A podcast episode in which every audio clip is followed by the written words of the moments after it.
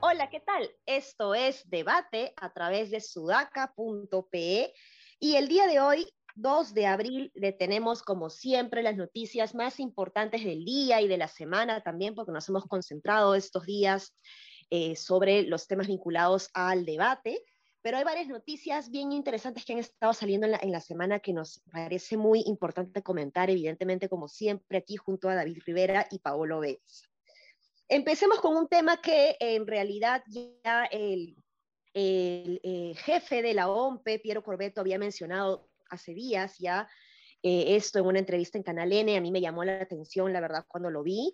Eh, pero ahora una respuesta más bien del community manager de la OMPE, que es similar al, al, al, a la respuesta que dio el jefe de la OMPE hace cuatro días en la entrevista, está eh, dando que hablar y es que se ha manifestado que para evitar suplantaciones, excepcionalmente, la el jefe, el presidente de la mesa, eh, podrá pedirle al elector que se baje la mascarilla, que no respire por 10 segundos para poder comprobar de que de verdad es esta persona, ¿no? Entonces, evidentemente es un poco, no sé, me, me, parece como que de Macondo, ¿no? Si es que ustedes han leído 100 años de soledad, me parece como que soluciones así estilo Macondo, pero la verdad que no se me ocurre qué alternativa de solución podemos tener, ¿no? O sea, eh, es, es, complejo porque entiendo, además he estado eh, viendo en, unos chats de, médicos que dicen que no se trata nada más de no respirar, sino que cuando te bajas la mascarilla estás eh, eh, contagiando de alguna manera tu piel eh, con el, el, resto de la piel que ha podido ser tocada o que ha sido expuesta, en un, en un, sobre todo en una zona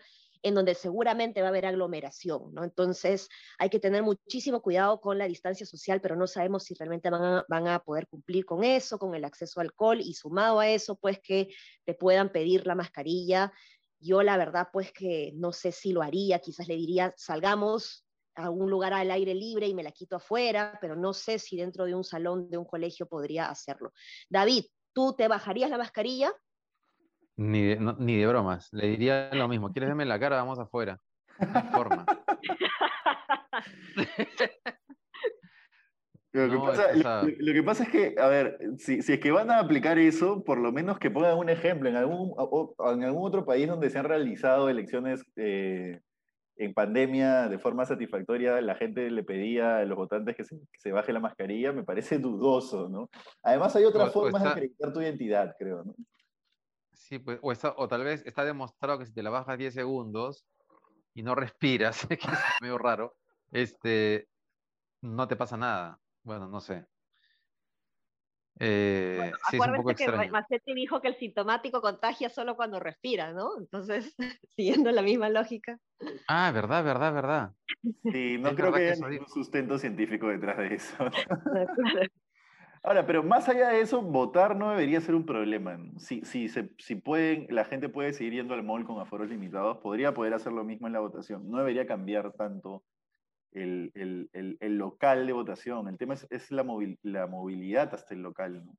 Pero como ahora están con locales, elige tu local de votación y eso no debería haber mayor problema, a menos que nos hagan con soluciones creativas como esta que están saliendo. ¿no? Pero, pero si no salen con esas, no debería haber mayor problema, creo. Bueno, pero Paolo has dado en el clavo, ¿ah? De hecho, es bien importante lo que has dicho, porque no veo a la gente arañándose cuando se, va, yo, cuando se van a, a, restaurantes a comer, se tienen que quitar la mascarilla. Y ahí la verdad que yo todavía no termino de entender por qué ah. se permite más aforo Ajá. en un local donde te quitas la mascarilla, en otros locales de, como supermercados, digamos, que me parece que tienen menos aforo que los restaurantes inclusive. Entonces, es un poco raro eso. Yo, yo, y además, una anécdota, ¿no? El, el, domingo fui a comer, o intenté ir a comer a un restaurante en La Victoria, y la cantidad de gente, eso no era el, ni siquiera el 90% de aforo, era el 100% de aforo. Y la gente cantaba Happy Verde, y así, a voz en cuello, sin la mascarilla. O sea, de lo ah, más normal. ¿eh? Y ya en un momento, no, yo desde que empezó la pandemia no había estado en un sitio tan abarrotado. Y dije, no, mejor pido para llevar, y pedimos para llevar y nos fuimos a comer a casa. Claro. Escucha, qué fuerte. Pues sí, no, eh, bueno, no sé, me imagino que como dicen ellos, es eventualmente ante una, no sé, pues no, parece que no eres, te subido de peso. No sé qué puede haber pasado en tan poco tiempo con tu cara, pero, pero sí, yo pediría salir afuera, me bajo la mascarilla y ya está, pues. Sí, pues. Bueno, pasamos a otro tema eh, crucial también durante la semana y es que el Fondo Monetario Internacional ha recomendado eh, subir los impuestos a los más ricos, ¿no? Entonces, este es un tema bien interesante porque ha sido bastante polémico eh, cuando se ha hablado, cuando partidos de izquierda, particularmente eh, Juntos por el Perú, ¿no? liderados por, por Verónica Mendoza, han propuesto la necesidad de subir impuestos a los ricos. Y ahora el Fondo Monetario Internacional, que es más bien quien guarda más, suele guardar la calma en las políticas macroeconómicas ortodoxas, ¿no? Eh, está proponiendo una cosa así, entonces este, es, es, un poco raro, llama la atención, ¿no? Entonces es, es interesante eh, analizar esto porque no veo necesariamente a, liberales eh, eh, comentando esta noticia, ¿no? Veo más a llegados a Verónica Mendoza diciendo, ya ven, el FMI tiene razón.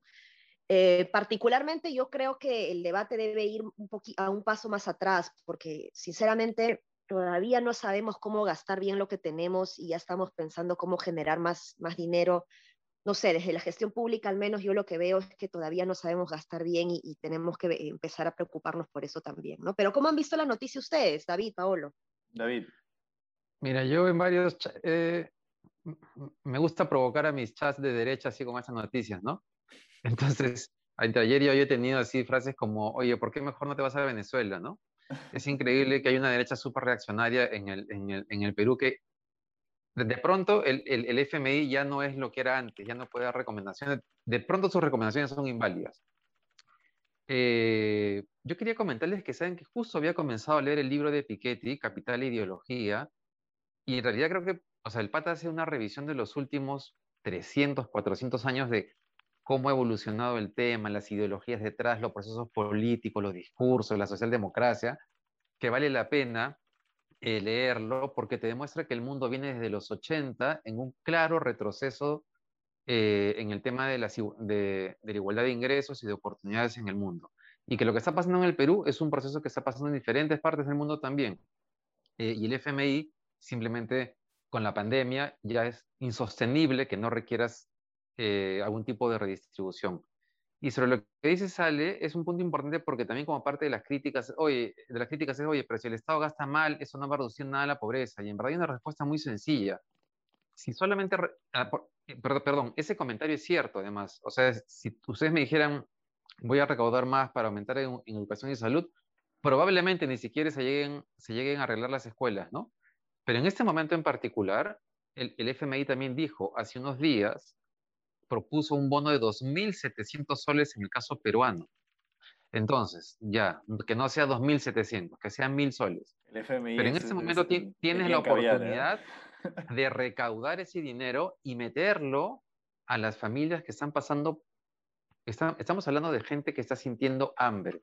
Estamos hablando de 10 puntos porcentuales de la población, unos 3 millones de personas que han pasado situación de pobreza y que pueden ir hacia, hacia una situación de extrema pobreza. Entonces, yo creo que en este momento se requiere recaudar simplemente para entregar bonos hasta que salgamos de la pesadilla que está implicando eh, la pandemia.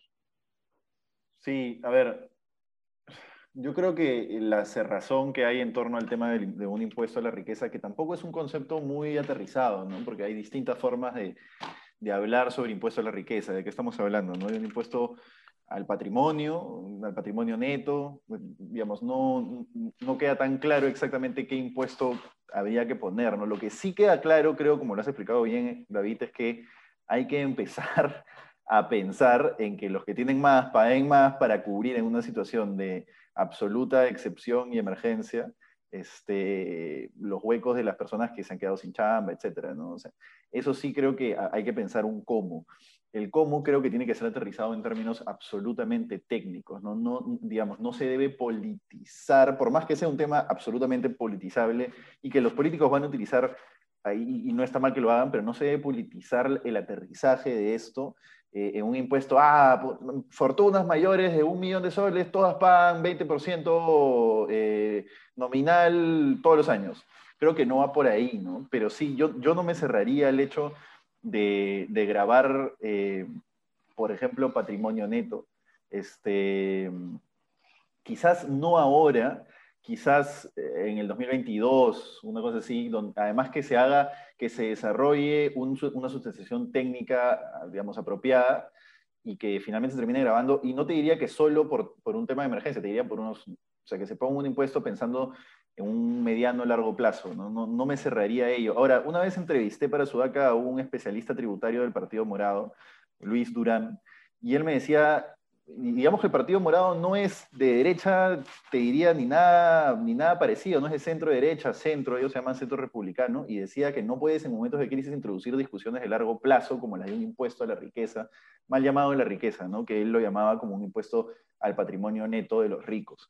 Este, entonces te decía, primero, hagamos que las empresas que están colapsando salgan a flote, primero preocupémonos en conseguir, en, volver a reactivar el mercado laboral y luego recién discutamos esto que no, no es tabú, no debería ser tabú, el FMI deja claro que no debería ser tabú, pero hagámoslo técnicamente y bien eh, y no políticamente solo, ¿no? Creo que va por ahí.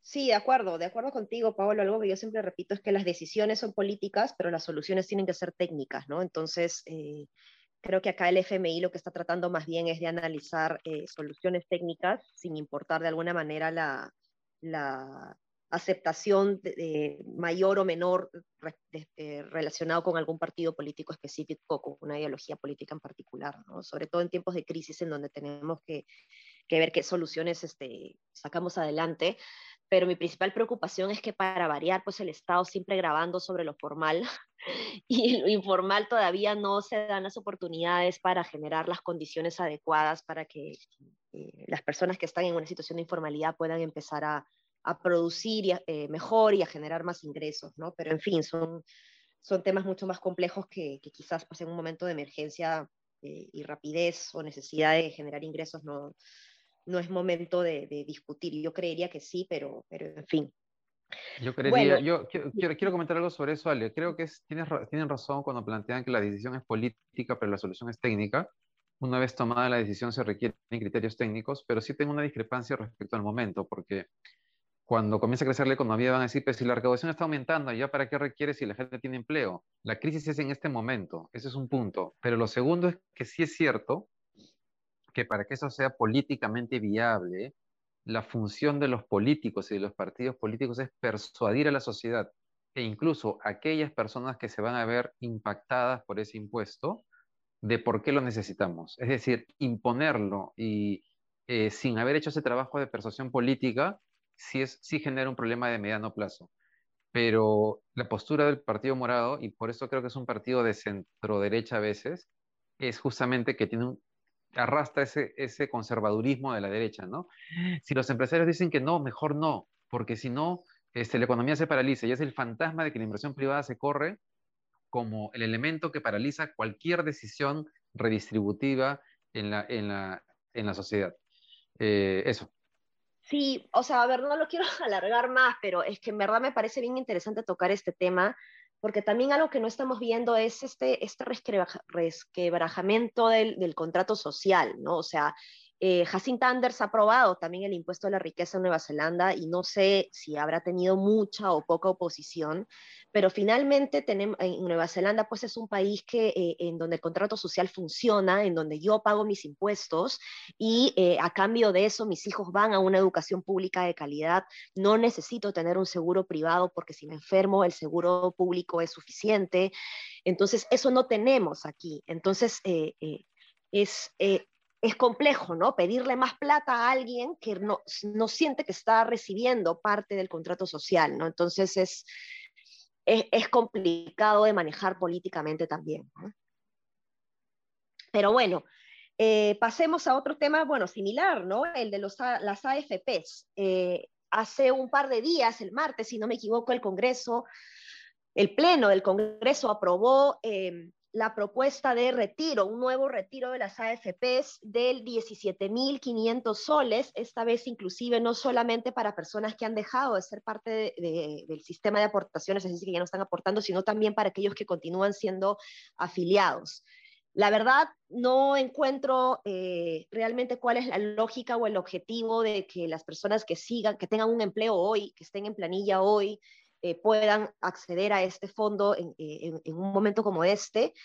Pero, pero bueno, ya se aprobó y, vamos a ver qué pasa, vamos a ver qué tantas personas sacarían, van a sacar sus, sus fondos, ¿no? Em, creo que hay que manejarlo con mucha, con mucha precaución. Dale, Paolo. Yo creo que, yo creo que volvemos al mismo argumento, ¿no? Hay que sacar eso. Yo, yo personalmente creo que voy a sacar los fondos, ¿no? No sé si me queden esos fondos, pero voy a sacarlos. El tema es que, es que nuevamente, ¿no? Es, personas sin ahorro previsional dentro de, dentro de, ¿cuánto? 20 años, 30 años, 40 años. Entonces estamos pateando un problema, pero de que los fondos digamos, la decisión personal de sacar los fondos no creo que sea cuestionable. Creo que lo, cuestionable, lo debatible es la política pública.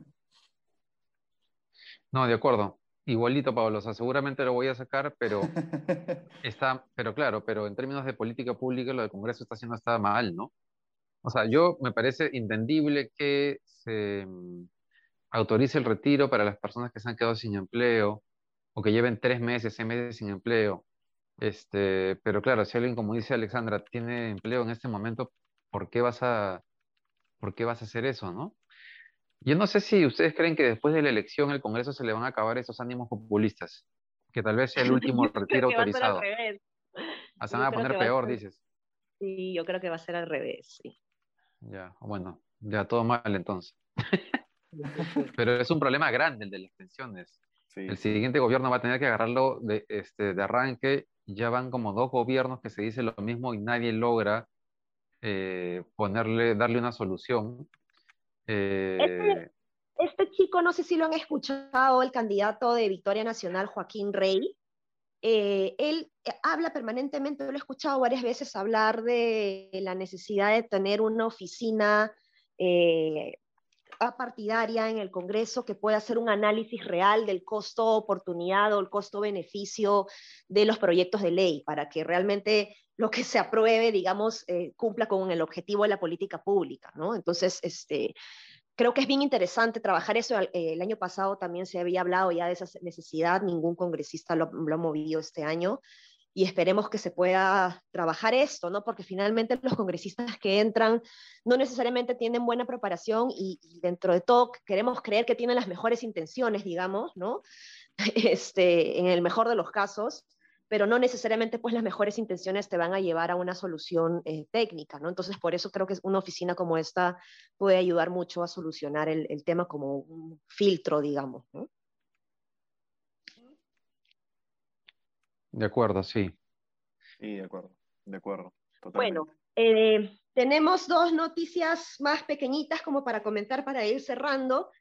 Eh, Sudaca hoy día ha sacado una nota muy importante sobre Ciro Galvez, eh, aquel candidato que, que, se ha propuesto que, eh, luchar contra la corrupción, ¿no? contra los políticos este, corruptos de siempre, pero parece que tiene ahí y que va a defender a los pobres, ¿no? Y no necesariamente eh, es un candidato eh, muy transparente, ¿no? A ver, ¿cómo lo has visto tú, este, Paolo? Yo la verdad no, no he podido leer toda la nota, pero entiendo que tiene varias propiedades y que se ha acumulado esto en un poco tiempo.